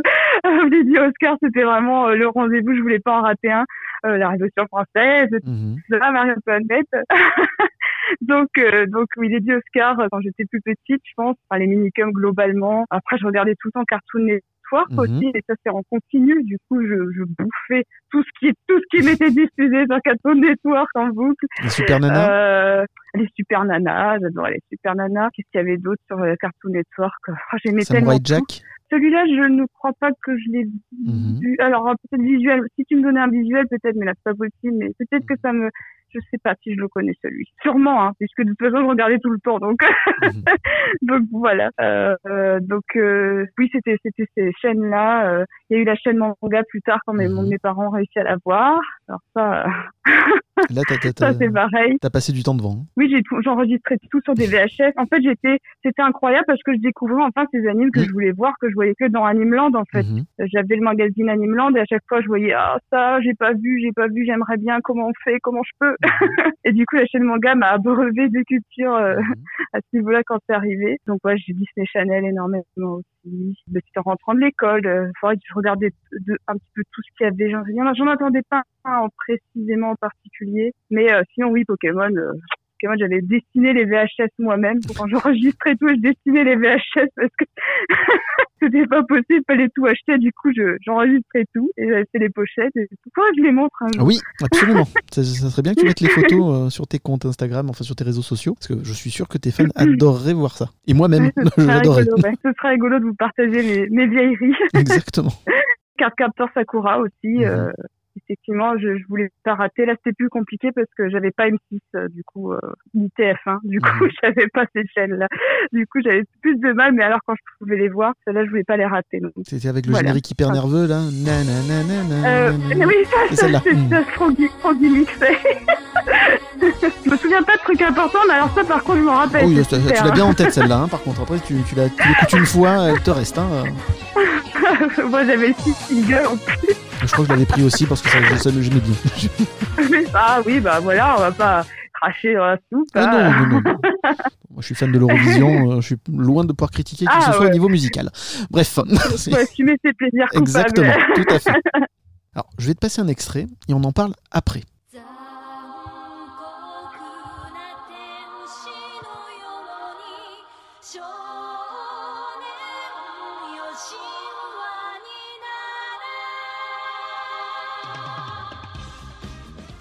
Que t'inspirent les premières notes de ce générique Ah, ça me fait des frissons déjà. Carrément. Oui. Oui, oui. oui, bah ça m'inspire bah, cette série incroyable qui est Évangélion. euh, direct, euh, ça me fait penser à, à plein de choses en moi, euh, à tout ce, que, à tout ce dont parle la série et qui résonne beaucoup en moi. C'est ah oui, ça me fait des frissons. Cette série elle m'a m'a vraiment touchée, m'a vraiment choquée même. D'ailleurs, est-ce que tu as compris la fin d'Evangélion Parce que moi, toujours pas. Moi, les deux derniers Alors, épisodes, euh, je n'ai rien pité du tout. Et d'ailleurs, je ne les regarde plus, les deux derniers épisodes. Je me contente de toute l'histoire, mais plus les derniers. Je comprends, je comprends tout à fait. Mhm. Alors, la première, la première fois que je l'ai vu, non, pas du tout. Enfin, Mhm. oui et non. C'est-à-dire que des choses me parlaient, mais je comprenais pas Mhm. euh, d'un point de vue scénaristique, en fait. D'un point de vue scénaristique, je comprenais pas où on voulait en venir. Il y avait plein de choses qui étaient pas, qui étaient pas finies, plein de, plein de questions sans réponse. Plein de plein de trucs comme ça et du coup bah, scénaristiquement c'est vraiment euh, un bronx pas possible. Du coup, euh, je pense que personne peut vraiment prétendre avoir compris la fin Mhm. réellement dans, dans ce, dans ce sens-là. Oui, voilà, et lui-même lui-même a déclaré avoir euh, eu l'intention de laisser une fin une, fin une fin Mhm. ouverte pardon. Mhm. Justement, une fin sujette à l'interprétation avec des réponses euh, en suspens. Mais j'ai eu une lecture euh, justement l'année dernière qui m'a vraiment perturbée, perturbée, elle m'a apporté encore une fois un Mhm. nouveau euh, regard sur cette série que, que je, enfin, qui m'apprend de nouvelles choses à chaque fois que je la vois. Euh, c'est que l'auteur était euh, était en profonde dépression quand Mhm. il a travaillé sur euh, Évangélion. Et, Oui, ça se ressent un peu, oui. à part- et à partir du milieu de la série, en fait, il a voulu étoffer le personnage de Ray Mhm. Et on lui a conseillé un livre de psychologie. euh, Ça a résonné en lui parce qu'il a, il s'est rendu compte euh, que lui-même souffrait de dépression et a découvert sa dépression avec ce livre Mhm. qui a, ça l'a un petit peu, je pense, chamboulé. Euh, Le personnage était un, c'était un petit peu un geek, quoi, un petit, Mhm. un geek japonais à la base, euh, Hideaki Anno qui a écrit, enfin, créé Evangelion. Il a toujours eu un parcours un petit peu geek, un petit peu euh, renfermé sur lui-même. Et euh, du coup, bah, à la suite, la série est devenue beaucoup plus sombre. Mhm. Je parle de- d'Evangelion. Et euh, la fin, il faut la comprendre comme ça, tout simplement. Je pense qu'il faut pas y chercher des métaphores. euh, pareil, le Christ, enfin, la religion, tout ça, c'est que esthétique. Mhm. En fait, c'est pas du tout. Lui-même l'a dit, c'est que esthétique. et Il n'y a pas grand-chose à chercher là-dedans comme compréhension. Mais au niveau de la fin, c'est en fait euh, par le biais de Shinji, Hideaki Anno nous invite à nous ouvrir aux autres. C'est en ça qu'il a choisi entre la complémentarité de l'homme, à savoir lier son âme à celle de tous les êtres humains pour ne plus souffrir des, des conflits, des confrontations avec les autres, des incompréhensions, ou choisir de vivre parmi les autres avec toute la souffrance que ça engendre, etc. Et la série, en, en- pour le coup, elle nous offre la fin positive parce qu'à la fin, on voit, on aperçoit une vie de Shinji euh, allant à l'école avec Azuka, euh, normale, euh, vie tranquille, quoi. Donc, euh, donc voilà mon interprétation de la fin suite à la lecture de cet article. L'auteur a voulu vraiment euh, mettre ce qu'il avait compris de la vie dans son œuvre et euh, donner euh, des conseils aux otaku, surtout que les otaku au Japon, c'est quelque chose d'assez particulier. Je sais pas si tu connais un petit peu, mais... Euh, sont assez mal vus, non? Oui, c'est ça, c'est vraiment les geeks japonais assez Mhm. mal vus qui sont très renfermés sur eux-mêmes. Et en vrai, voilà ce que voulait dire pour moi l'auteur, c'était sortez de, vos univers fictifs dans lesquels vous vous enfermez et euh, ouvrez-vous un petit peu aux autres. euh, ne restez pas enfermés dans avec des personnes. Il a vraiment dégagé le côté euh, jolie fille et, euh, et méca, le gros méca, gros robot. Pour vraiment donner une leçon de vie, je pense, en fait. voilà comment j'ai vécu la fin après revisionnage, bien sûr, parce que quand j'étais plus jeune, j'avais pas assez de recul pour comprendre tout ça. Mais après la lecture de cet art complet, j'ai vu à nouveau la fin comme ça, euh, comme euh, l'expression de, de la dépression de l'auteur. Qui, euh, donc c'est finalement pour moi une œuvre très sincère qui a échappé à ses mains en fait et qui est tombé dans les mains des fans qui ont fait beaucoup d'intellectualisation sur l'œuvre finalement alors que c'est une, une œuvre de criante de, de vérité de souffrance un petit peu je pense mais voilà c'est mon interprétation et c'est ça qui est beau avec Evangelion c'est qu'on a sa nôtre Donc en fait, la série ne te- Euh. pas touché juste par le cara design, les, euh, les jeunes filles dessinées, ah non non les, euh, les robots. C'est aussi le, le fond qui était quand même suffisamment ouvert pour que tu puisses y mettre de, de- de toi-même aussi dedans. C'est ça, c'est au tout début, c'était pour Cara Design, et puis parce que c'était tellement connu, en plus à l'époque, c'était euh, une époque où c'était vraiment à l'apogée, tout le monde en parlait, c'était Mhm. vraiment l'œuvre qui avait euh, choqué tout le monde, et de, de fait, c'était à l'époque en tout cas assez novateur, hein, pour, comme format et comme esthétique, et un petit peu, voilà. Et euh, au début, je voulais voir pour ça, moi. et puis, bah, en fait, la série m'a vraiment touchée d'un point de vue psychologique, elle m'a pour moi, Shinji Ikari, c'était moi vraiment. Mhm. C'était euh, alors on se reconnaît beaucoup. Il y en a qui détestent le personnage pour ça aussi parce qu'ils se reconnaissent dedans et ils Mhm. n'aiment pas ça aussi. Euh, mais moi, je me reconnaissais vraiment dans le personnage. Je souffrais autant que lui et euh, et, euh, et l'œuvre m'a vraiment m'a vraiment choqué pour ça. J'ai pas tout compris tout de suite parce que c'est beaucoup de blabla, euh, parfois un, un peu trop euh, trop perché. Hein, Mhm. Mais euh, quelque chose me parlait, quelque chose me touchait. Il y avait une sale ambiance. Donc oui, la love m'a vraiment touchée d'un point de vue psychologique et, euh, et après plusieurs revisionnages dans ma vie, ça m'a toujours apporté un autre regard aussi à nouveau, euh, une nouvelle relecture de ma propre vie par rapport à Evangelion. C'est pour ça que je suis attachée à cette œuvre en particulier C'est une œuvre majeure pour qui m'a suivi quoi. Ah, je trouve qu'il y a un petit peu trop de des gens qui en font trop, Mhm. euh, qui intellectualisent un petit peu trop l'œuvre, qui la mettent trop sur un piédestal. C'est c'est une super œuvre pour moi qui apporte beaucoup de choses, mais c'est pas non plus la meilleure œuvre de tous les temps, euh, Mhm. comme certains le pensent. Mais en tout cas, à mes yeux, c'est ma préférée euh, parce qu'elle m'a accompagnée tout le long de ma vie en fait, de plusieurs façons, aussi bien de mon du, du- par rapport au trait, mais aussi bien par rapport à intellectuellement quoi. aussi au niveau du graphisme, et effectivement, j'adore ce style de dessin et, et c'est vraiment ce vers quoi je voulais aller quand euh, j'ai commencé à voir les dessins quoi. Quelque choses un peu manga et à la fois un petit peu plus réalistes anatomiquement, entre guillemets, parce que les personnages sont des brindilles. Mais... Tu as fait plusieurs affiches justement pour des festivals de, de manga, de dessin, euh, de ce style, et euh, régulièrement, si je me trompe pas, il y a des personnages d'Evangélion dedans. Quel est le personnage d'Evangélion que tu aimes le plus dessiner? Euh, Azuka, parce Mhm. que elle est très pétillante, il y a moyen de beaucoup jouer avec son attitude provocante, avec son caractère, à faire des, alors que que que Yanami, elle est très euh, stoïque. Mhm. enfin, c'est souvent les mêmes, Oui. la même expression. Et Shinji, car et Shinji, il est pas assez, ouais, voilà, Azuka, on peut jouer avec, on Mhm. peut, et puis pas très coloré, les, enfin, voilà, j'ai, quelque chose pour les personnages aux cheveux roux aussi. Oui, est-ce que justement, tu, Donc, tu- euh, c'est parce que tu, tu es rousse, si je me trompe pas, est-ce que tu t'incarnes aussi euh, dans ce personnage? Euh, je suis, je suis pas rousse d'origine, mais par contre, tous ces personnages m'ont donné envie d'être rousse. Un jour ou l'autre, je l'ai Mhm. fait. Continues-tu à regarder des dessins animés? Euh, des, des animes, alors euh, euh, oui, alors pour euh, moment, je regarde plus des trucs un petit peu plus euh, euh, accessibles aussi euh, euh, aux, enfin, aux adultes entre guillemets, genre Mhm. qui a sur Netflix, genre BoJack Horseman, euh, euh, Rick et Morty, euh, pareil des séries d'animation. C'est euh, Adventure Time récemment, j'ai j'ai regardé Mhm. aussi. Euh, et puis euh, niveau anime, je suis pas du tout à jour, j'en ai bien Mhm. peur malheureusement. Euh, ça fait pareil comme les mangas, la BD, ça fait des années que j'ai pas pris le temps de regarder quelque chose. J'ai Mhm. envie, hein, il y a plein de titres, on m'a donné plein de listes, euh, de plein de trucs. Et je suis sûre, rien qu'en Cara Design, il y a plein de choses qui m'intéressent, My Hero Academia, Mhm. euh, ce genre de choses, ça me parle. Mais euh, enfin, tout le travail de Trigger aussi, Mhm. euh, ça me parle, mais euh, je me donne pas le temps. Je du coup, c'est juste des séries que je me mets sur Netflix comme ça, et voilà. Et Quel est ton film d'animation préféré? Dragon, Princesse avais- Mononoke ah oui, j'en avais noté plein. Oui, voilà, c'est ça. J'avais du mal à choisir parce qu'il y a tellement de catégories. Tout à fait. Euh, euh, alors, euh, bah du coup, en film d'animation 3D, je- j'avais adoré, j'avais adoré Dragon. Je sais pas Mhm. pourquoi lui en particulier, mais c'est celui qui m'est venu en premier. Du coup, je te le Dragon. Je trouvais Parce que qu'en tu adores fait, euh, Croque-Mou, tout simplement. Croque-Mou, on en ouais, tombe tous amoureux. C'est ça, comme tout le monde, c'est un gros chat. C'est ça, on a envie d'un Croque-Mou à la maison. c'est ça. Puis même, je trouvais ça, ça changeait. Déjà, je pense qu'on en avait tous envie de voir quelque chose de- qui marche autre que Pixar. Mhm. Je pense, enfin, moi, à cette époque, je pense que j'avais vraiment envie de voir un truc qui, autre que Pixar et autre que Shrek, qui, qui est cool, mais c'est pas pareil, quoi. Mhm.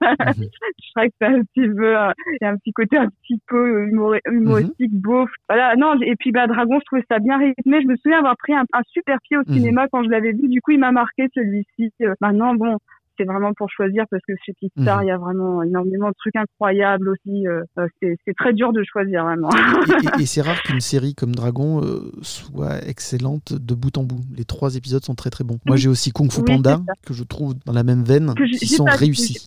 Hmm.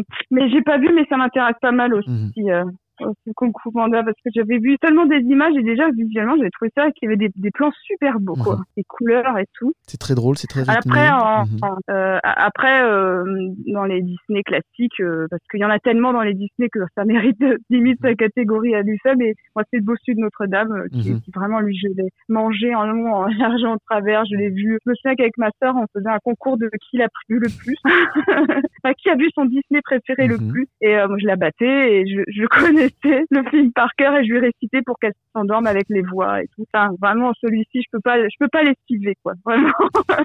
Le bossu Notre-Dame, avec Jean Pia Oh, euh, mais- qui joue euh, l'abbé Frollo. Ah oui, oui, oui, exactement.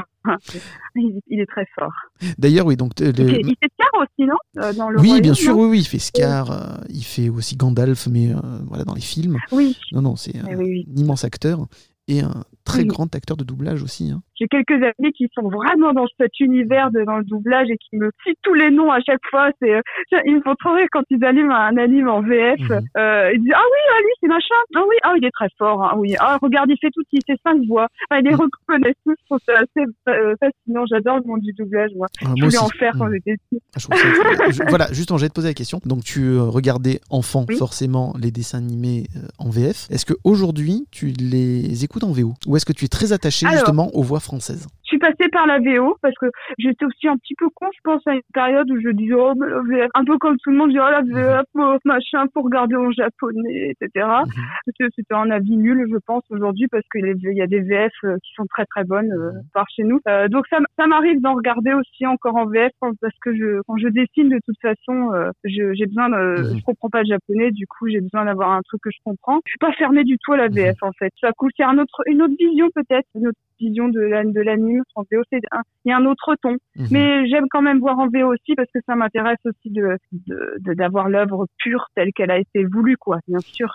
Tu euh, tu t'imprègnes plus quand c'est en VO quand même. ça dépend des œuvres. Il y a, disons que selon l'époque où ça a été doublé, il y en a certaines que je trouve qui sont un peu infantilisées, mais c'est pas la faute des doubleurs. Mhm. C'est euh, l'époque qui voulait ça, que les mangas, les, les animes étaient un petit peu plus pour les enfants. Du coup, Mhm. on faisait un doublage un petit peu plus enfantin, un peu moins sérieux, un peu moins, un peu moins sombre. Tu vois. Mhm.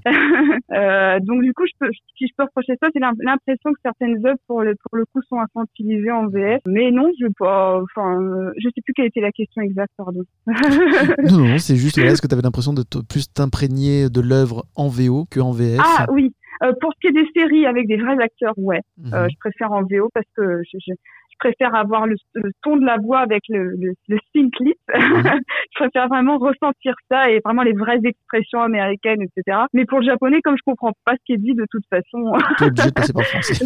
oui, alors ça peut arriver que je comprenne le ton et que du coup c'est Mhm. un petit peu plus immersif, etc. Mais euh, sinon je comprends pas, je peux peux regarder les deux. Je suis, je suis pas contre ça. Nadou, euh, tu as une petite sœur, tu as deux sœurs d'ailleurs, une plus grande et une plus petite de 11 ans. Est-ce que tu euh, lui fais découvrir le monde de la bande dessinée? Euh, alors euh, oui, mais en fait c'est elle-même qui est curieuse de ce que je fais. Alors Mhm. c'est surtout de ce que je fais. Attention. Mhm. Pour l'instant, c'est toi elle- elle- qui l'intéresse. Oui, voilà, c'est ma, ma- moi qui m'intéresse, mon travail qui l'intéresse et, euh, et c'est ça qu'elle a envie de, de, de lire et c'est ça à ça qu'elle a envie de s'intéresser. Malheureusement, je ne la vois pas assez. Mhm. hein, on, on vit éloigné, du coup, je peux pas non plus partager des passions tous les jours avec elle. Mais euh, oui, clairement, moi, je suis avec mes mangas, je suis avec mes trucs, je, je lui partage. En plus, c'est bien lire, du coup, Mhm. ça va être super. Ça va Oui. vraiment être, euh, ça va vraiment être du plaisir. On va vraiment, je, je pense partager beaucoup avec elle.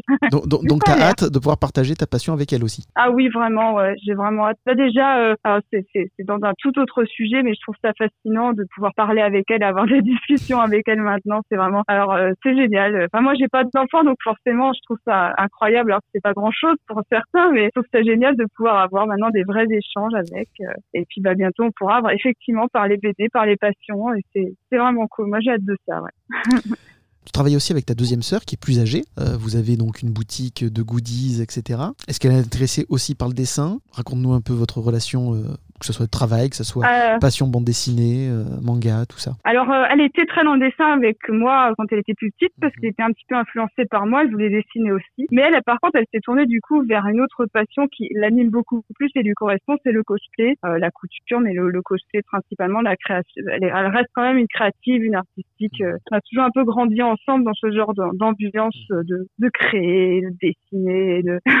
Donc elle reprend Donc, des personnages déjà existants pour faire les costumes, c'est ça? Et est-ce que Exactement, oui. et est-ce que elle a aussi des créations perso à elle Est-ce qu'elle a envie, euh, en fait, voilà, d'en faire son métier, d'être modéliste? Ah oui, franchement, oui, c'est un, c'est, un de ses rêves. C'est vraiment un de ses objectifs, c'est d'avoir euh, sa propre boîte. On aimerait bien travailler même ensemble sur, euh, par la suite, sur cette petite boîte de, de couture et de créer des choses ensemble. C'est ce qu'on fait déjà, mais on aimerait vraiment que ça, se, ça devienne plus important. Limite de créer notre marque, en fait. Mhm. C'est dans la to-do list aussi. Oui, voilà, ça fait partie, voilà, c'est ça. C'est que j'ai énormément de projets partout, que, j'ai envie de faire plein de choses. Tous ne, ne, ne, prendront pas vie, mais euh, ça, ça en fait partie. Euh, d'autant que ça inclut ma sœur. Du coup, Mhm. j'y, tiens beaucoup. Ça me tient à cœur, quoi. Elle a déjà fait un cosplay des légendaires, hein, pour ça, Ah, ça m'intéresse. cool. cosplay Ténébris. N'hésitez pas à aller voir sa page. je, je- je mettrai le lien et euh, nous n'y manquerons pas. Merci. Et maintenant, on passe à la deuxième partie de l'émission, le portrait animé. Nadou, si tu étais un personnage de dessin animé ou de BD, lequel serais-tu? Alors, j'ai plusieurs idées. Mhm. soit Kenshin dans les mangas, je dirais, cette espèce de, de paladin euh, de japonais Mhm. euh, féodal. Euh, mais dans la BD Mélusine, que j'aime beaucoup, qui me correspond un petit peu. Et surtout, Gaston Lagaffe. Ah, carrément. Ah oui, oui, je pense que ça m'est venu comme une illumination après avoir réfléchi. C'est vraiment... euh, alors, je, bien sûr, je, je, je suis sévère avec moi-même, mais euh, T'as un petit côté Pierre Richard, du coup? Oui, tout à fait. C'est- Ma mère me suis nommée Jar Jar Binks quand j'étais petite. C'est dur, je sais, mais... Donc oui, vraiment, j'ai aucune hésitation sur Gaston Lagaffe. Dans quel univers de dessin animé ou de BD aimerais-tu vivre? Alors dans Pokémon, je pense que vraiment depuis toute petite, même aujourd'hui, hein, voilà, on va assumer, on va assumer l'enfant en soi. Et même aujourd'hui, je pense que j'aimerais vraiment vivre dans ce monde-là. Euh, Ça a l'air génial, ça a l'air parfait, pas trop de problèmes. Même les méchants, ils sont ridicules, du coup. euh, Oui, c'est serein comme, euh, comme monde. Oui, oui, ça a l'air plutôt euh, même aseptisé euh, à l'extrême, j'ai envie de dire. Mais euh, et puis bah bien sûr en BD, on, on peut citer Mélusine parce que j'aime, enfin, je pourrais être elle carrément, ce serait très bien d'avoir des pouvoirs, la magie. Enfin bon, ça- forcément euh, l'ésotérisme c'est quelque chose qui, qui m'intéresse pas mal. Quel personnage demanderais-tu en mariage? Alors c'est pas du tout un BD, enfin un personnage de BD ou de manga, mais, mais, mais moi je pensais, j'ai pensé à Cloud tout de suite, hein, qui est vraiment euh, de Final Fantasy qui VII est vraiment ah oui de Final Fantasy Cloud Cloud Strife qui est vraiment mon crush depuis de nombreuses années euh. du coup alors il est pas super sympathique mais bon il y a quelque chose Ah bah, bah, Voilà. Surtout si tu prends le design du premier FF7 et pas du remake qui vient de sortir, où il était euh, tout en carré, et, euh, etc. C'est sûr que voilà, oui bah moi c'est celui-ci euh, Mm. c'est celui-ci qui me plaît c'est le cubique. C'est le cubique. Là, il t'a marqué euh, aussi bien par le dessin que par l'histoire. euh, euh, non non non je plaisantais. Non non je préfère le nouveau. Le nouveau est bien plus bien plus attrayant. T'as joué d'ailleurs au remake? Alors j'ai assisté parce que j'avais pas le temps de jouer, mais Mhm. euh, mon compagnon a fait le jeu et j'ai regardé ça comme un film. C'était un immense plaisir. Mhm. Et, euh, donc le fait de pas y jouer, oui. ça t'a pas dérangé? C'était de voir euh, le jeu se suffit amplement? Euh, pour l'instant, oui, mais je, par contre, c'est sûr et certain que je vais le faire. D'accord. C'est juste que Mhm. moi, je voulais pas une partie où on se partage et où il fait ci, moi je fais ça. Non, moi je veux faire Tu veux- ma partie. Tu veux ta sauvegarde? À toi. Exactement. Du coup, euh, quand j'aurai un peu plus de temps devant moi, je vais Mhm. sûrement le faire euh, et ça va être incroyablement euh, enfin, incroyable. Déjà j'ai adoré visuellement, mais alors si en- Mhm. le, le gameplay en plus, euh, je vais le savourer aussi à son tour. Du coup, voilà. Et tu nous diras si un de ces jours si tu as retrouvé les mêmes sensations qu'à l'époque de la PlayStation 1. Bah pour le pour le gameplay, oui, je te dirais. Par contre, au niveau du jeu, j'ai ouais, ça m'a fait replonger en fait. Mhm. Je- les personnages sont tellement à nouveau creusés. J'ai j'ai à nouveau ressenti de l'affection pour eux. Ils m'ont manqué quand on a fini le jeu. Je fais oh non. du coup, pour moi, c'est une réussite de ce point de vue-là, c'est qu'ils ont vraiment réussi à approfondir le truc et à vraiment me replonger dans la passion que j'avais pour cet univers. Si tu en avais le pouvoir, à quel personnage donnerais-tu vie? À Onizuka, mais je pense, euh, dans- enfin dans les mangas bien sûr, à Saitama dans One Punch Man déjà, ça serait, réglerait beaucoup de problèmes. Je pense, que ce serait un peu le personnage, je le trouve assez sympa et pas trop sérieux. C'est un peu, c'est, enfin voilà, le personnage me fait un peu marrer. Euh, pour pour rire, je pourrais dire Captain Planet Pour régler tous les problèmes écologiques de la planète, justement. ouais maintenant peut-être qu'il est un peu nul, peut-être qu'il est pas à la hauteur. hein. C'est trop dur aujourd'hui, les les enjeux sont trop compliqués, je ne sais pas. Mais... Je prends ma retraite, c'est trop S'il y dur. a un Captain Planet, s'il y a un Captain Planet qui existe, euh, bah euh, euh, voilà. Mais maintenant, il y a sûrement plein d'autres personnages que j'oublie. C'est trop, c'est ça. Avec ce genre de questions, je suis un, peu du mal à y répondre parce que je pense pas tout direct. Et, et voilà. Si tu avais un super pouvoir, lequel serait-il? Basiquement, je dirais me téléporter parce que quand même, mais c'est vraiment le pouvoir euh, Comme Sangoku. classique. Euh, oui, voilà, c'est ça, euh, au calme. Non, non, puis bah j'ai j'ai pas à, à subir euh, tous les désagréments entre un point A et un point B. C'est Mhm. tranquille, je peux aller où je veux quand je veux. Je peux rentrer chez moi si j'en ai marre. c'est un peu un pouvoir basique, mais ça marche bien hein, quand même. Faut dire ce qui est. Si tu avais un ennemi juré, lequel serait-il? Alors ça, c'est la question la plus, la plus, euh, peut-être une des plus dures de toutes. Mhm. Euh, Comme euh, je dis toujours, donc tu- un, bon personnage non. doit avoir un bon némésis. Ah, ça c'est sûr. Mais justement, en fait, j'ai du mal à répondre à cette question parce que j'ai tendance à beaucoup m'attacher aux, aux antagonistes des œuvres. Parce que, en fait, j'ai déjà de base dans la vie, j'ai dû, je, je ne déteste personne vraiment, en fait. Enfin, bien sûr, ne faisons pas l'hypocrite, ça Mhm. arrive, mais euh, j'ai du mal à viscéralement détester quelqu'un ou voir un. Enfin, je cherche toujours le bon chez les autres, en fait, instinctivement. Donc, du coup, même dans les personnages antagonistes, j'ai toujours un petit attachement parce que j'essaie de comprendre le personnage et comment il en arrive là, quelle est sa, sa réflexion, etc. Et donc, du coup, j'ai vraiment du mal à répondre à, à cette question. Du coup, je n'ai pas vraiment de réponse pour celle-ci. euh. Donc si on Euh, prend Sylvanas, toi tu vas voilà. t'attacher aussi au fait qu'elle a été tuée par Arthas, que voilà, Et elle n'est pas voilà, méchante de base et qu'elle est devenue ou voilà, c'est un traumatisme qui l'a rendue comme ça. ça, c'est ça, c'est un, c'est un bon exemple pour illustrer tout ce que je ressens vis-à-vis de certains antagonistes. Je ne re- je ressens pas direct de la haine. Mhm. J'essaie toujours plus ou moins de comprendre ce qui m'amène à, à trouver un peu de la nuance dans tous les personnages et, euh, et à n'en détester vraiment aucun. Maintenant, si j'étais dans la vraie vie, ce serait autre Mhm. chose, je pense. Hein. mais euh, voilà, cette question-là, je n'ai pas su y répondre. Mais euh, j'espère que la réponse pourra peut-être être intéressante pour Ah toi. mais, mais, mais elle l'est, tout à fait. Si tu étais une créature imaginaire, laquelle serait-elle? Alors du coup, je pense que un rondoudou dans Pokémon, c'est vraiment la réponse euh, appropriée. non, c'est vraiment euh, si vraiment il y en a un, c'est lui quoi. Mhm. Un rondoudou. euh. qui vit sa vie tranquille, qui dessine sur les gens. Génial. Voilà. et, et- et tu penses qu'il y aurait une évolution possible? Oui, est-ce que je deviendrai un gros doudou? On évolue tous, hein, du coup. Peut-être Exactement. bien. Peut-être bien. Si tu étais un objet magique, lequel serait-il? Alors, ce serait euh, le sceptre de Sakura. euh, euh, grâce à son sceptre, elle utilise la magie avec des, des cartes magiques, euh, en fait, euh, enfin, qui lui servent à maîtriser tous les éléments. Mhm. euh, et voilà. Enfin, c'est un petit peu, c'est le côté magical girl qui Mhm. me correspond, je pense. peu. Magical girl, c'est tous ces, ces animes et ces mangas où il y a une petite jeune fille qui a des pouvoirs magiques et qui euh, règle un peu tous les problèmes de son bahut. Ce genre de truc. Mais ça me parle beaucoup. C'est une petite partie de moi. euh, voilà. Par contre, donc tu veux pas te transformer en chanteuse comme Krimi, euh, non, c'est Sakura. oui, moi je, suis, moi je suis plus Sakura, ouais. Les éléments, ça me parle. Fait maître des éléments, super stylé. Hein. Pourrais chanter aussi avec la carte du chant. Du coup, on peut tout faire, c'est vraiment cool.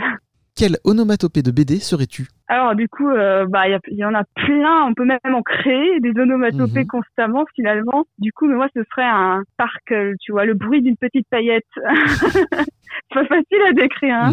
Euh, ça, ils écrivent ça en, en écrivant sparkle, sparkle, sparkle. Il a des chalala, des ching, tu vois, quand ça, quand ça shine. Voilà les onomatopées, l'onomatopée qui me dé- décrirait. le chalala, le ching, le le... Si tu étais un juron du capitaine Haddock, lequel serait-il? Euh, ce serait moule à gaufre qui m'a toujours beaucoup fait rire. Le moule à gaufre, euh, celui-là, il est très marrant. Zouave est un peu rigolo. Je trouve que c'est un Mhm. mot marrant à l'écoute. Mais le à gaufre, c'est parfait. Ça t'arrive de t'en servir dans la vie de tous les jours ou pas du tout? Ah, pas du tout, mais euh, franchement, j'envisage maintenant, suite à cet échange, à vraiment l'insérer dans mon vocabulaire quotidien. euh, ça pourrait être surprenant. On sortirait un peu des... alors, je vais pas les dire, mais Oui, voilà. des autres noms, euh, des autres insultes en trois mots euh, qu'on peut entendre. mais oui, moule à gaufre. On passe maintenant à la troisième partie de l'émission, les conseils de lecture. Mhm. J'ai la chance de recevoir une nouvelle chroniqueuse. La tête ailleurs avec des rêves plein les yeux. On ne sait pas quoi penser d'elle. Elle a toujours l'air Toujours née dans ses romans. de misère pour nous. Que cette belle licorne. Ma belle licorne, c'est à toi. Bonjour Nadou, bonjour Aurélien, bonjour chers auditeurs. Merci de m'accueillir. Alors pour ma première chronique dans Des coins stabules, euh, j'avais envie de vous présenter une bande dessinée qui me touche personnellement. Alors je dois vous dire que j'ai gardé mon âme d'enfant et je suis toujours émerveillée par la magie. C'est peut-être aussi dû à mes racines bretonnes puisque la culture celtique en est gorgée. C'est une ambiance et un univers qui me correspondent totalement. Alors je crois que j'ai assez fait durer le suspense. J'ai choisi de vous parler d'Aliénor Mandragore de Séverine Gauthier et Thomas Laboureau. C'est une série en 5 tomes qui est parue aux éditions Rue de Sèvres entre 2015 et 2019. Elle est très mignonne et plaît autant aux petits qu'aux grands. Alors l'histoire se déroule dans la forêt de Brocéliande. On découvre Aliénor, la fille de Merlin, qui suit l'enseignement druidique de son père. Le premier tome s'ouvre sur une leçon sur les mandragores. Vous savez, c'est cette plante magique qui pousse un cri mortel quand on l'accueille si on ne prend pas les précautions nécessaires. Eh bien, Aliénor, elle n'a pas la patience d'attendre les explications de Merlin. Elle l'accueille et Merlin meurt en entendant le cri. Mais rien ne s'est passé pour Aliénor, ce qui est quand même étrange. Comment Aliénor peut-elle réparer son erreur et ressusciter Merlin? Et ce serait aussi très mal connaître Merlin que de croire qu'il va gentiment suivre l'encou dans l'au-delà. Je n'en dirai pas plus sur l'intrigue pour ne pas spoiler. En revanche, je peux me permettre de vous préciser que dans les cinq tomes, on suit les aventures magiques d'Aliénor et ses amis. C'est une jeune fille courageuse qui compte dans son entourage de nombreux personnages arthuriens, comme la fée Morgane, Lancelot ou encore Viviane, la dame du lac. Le lecteur est plongé totalement dans une ambiance 100% conte et légende celtique. Le scénario de Séverine Gauthier est plein d'humour, de bonne humeur, de fantaisie et bien évidemment de magie. C'est un style dont elle est plutôt coutumière au vu de ses précédentes publications, comme sa toute première parue en 2006 aux éditions Soleil et intitulée Noodles. C'est un titre sur lequel elle avait déjà collaboré avec Thomas Laboureau, qui a réalisé les illustrations d'Aliénor Mandragore. Le travail de Thomas Laboureau est excellent, hein, le dessin est magnifique, avec beaucoup de détails, la colo elle est superbe, ce qui vient vraiment parfaire le tout. Ça peps, mais en même temps ce n'est pas agressif, bien au contraire. Et je vous disais tout à l'heure que euh, le scénario s'inspire des contes arthuriens. Et bien pour l'illustration, elle va plutôt piocher euh, chez Disney. Dans le tome 3, par exemple, la sorcière Morono ressemble étrangement à Maléfique, et les poignées des portes, elles ressemblent à celles d'Alice au Pays des Merveilles. C'est vraiment un très beau travail de collaboration pour cette série jeunesse qui a tout pour plaire. Je l'ai vraiment euh, adoré et j'ai vraiment été séduite par cette euh, lecture agréable. Euh, Ça se lit très vite grâce à la fluidité du scénario. Je vous la conseille à tous et les plus jeunes peuvent la lire dès 8-10 ans sans aucun souci. Bonne lecture à vous Merci Malicorne.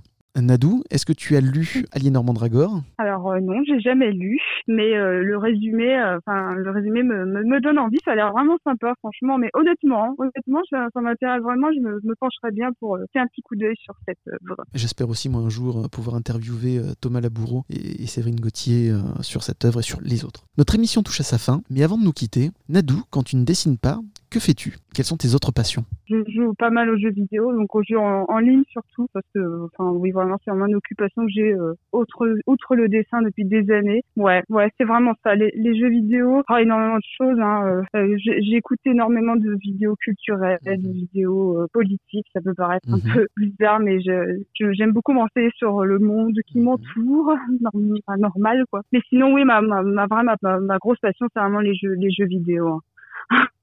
les mangas, la- les lectures de mangas, de BD, tout, j'adore ça, mais je préfère avoir du temps et un état d'esprit précis pour Mhm. me mettre à lire que je ne m'octroie pas, mais que j'ad- j'adore euh, faire ça quand je me laisse le temps de le faire euh, sereinement. ah, j'adore aussi faire de la fimo, des petites, euh, Ah, mhm.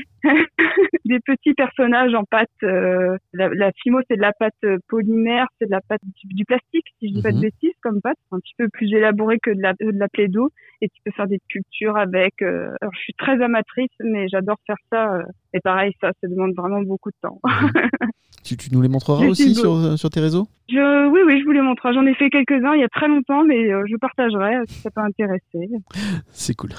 Qui aimerais-tu faire découvrir comme jeune talent ou euh, talent méconnu à nos auditeurs? Alors, euh, je vais euh, parler de deux artistes féminines, deux auteurs BD qui font de la BD plutôt franco-belge, d'inspiration comique, qui mériteraient d'être un peu plus en lumière, d'être un peu plus vues, suivies. Elles ont vraiment un style que je trouve vraiment particulier. Je les suis depuis des années. C'est elles qui font partie des gens qui m'ont inspiré à, m'améliorer, à faire ce métier. Du coup, il s'agit donc de, Nefila. Donc, vous pouvez la, trouver sur sa page Instagram. C'est Nefila de Real Spider, un truc comme ça, je crois. Donc voilà, allez découvrir Nefila qui a vraiment un style original. Elle dessine beaucoup de personnages vraiment haut en couleur avec beaucoup de caractère. Elle a vraiment euh, une- énormément d'imagination et plein d'histoires à raconter.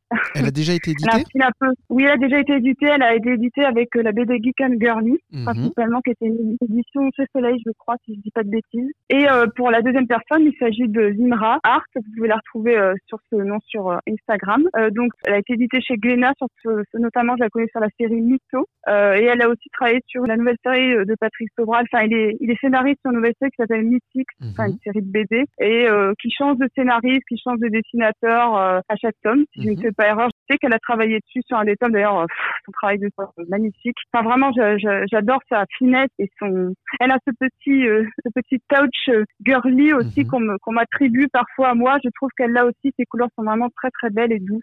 Et elle, elle fait les couleurs Donc- aussi donc Elle fait aussi les couleurs, oui.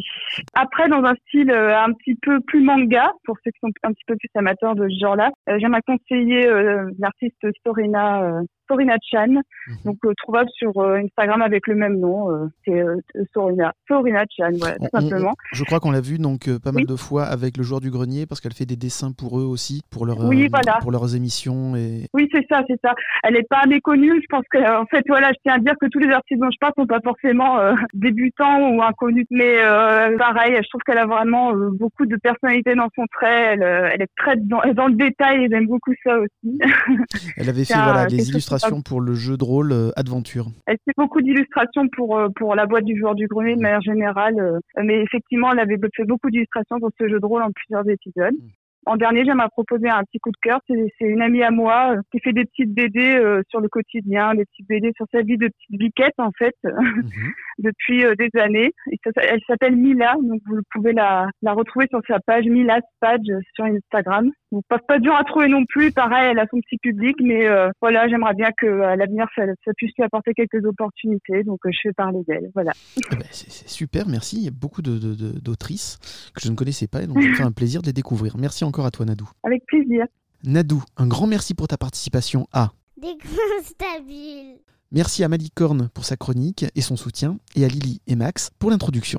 On se donne rendez-vous prochainement avec de nouveaux invités. Et si ça vous a plu, abonnez-vous à notre podcast. Et suivez-nous sur Twitter et Instagram. Merci encore Nadou pour ta participation et ta générosité, pour avoir passé autant de temps euh, à répondre à mes questions. Bah, merci à toi, merci à Descoinstabule pour cette invitation. J'espère que ça aura été un- intéressant pour les auditeurs et, et que vous aurez appris des choses ou, ou du moins ça vous aura interpellé et, euh, et ben, je, je vous souhaite euh, une bonne vie. Je, je sais pas pour encore, mais en tout cas, moi j'ai passé un très très bon moment. merci. On se donne rendez-vous donc bientôt pour une prochaine émission. Au revoir.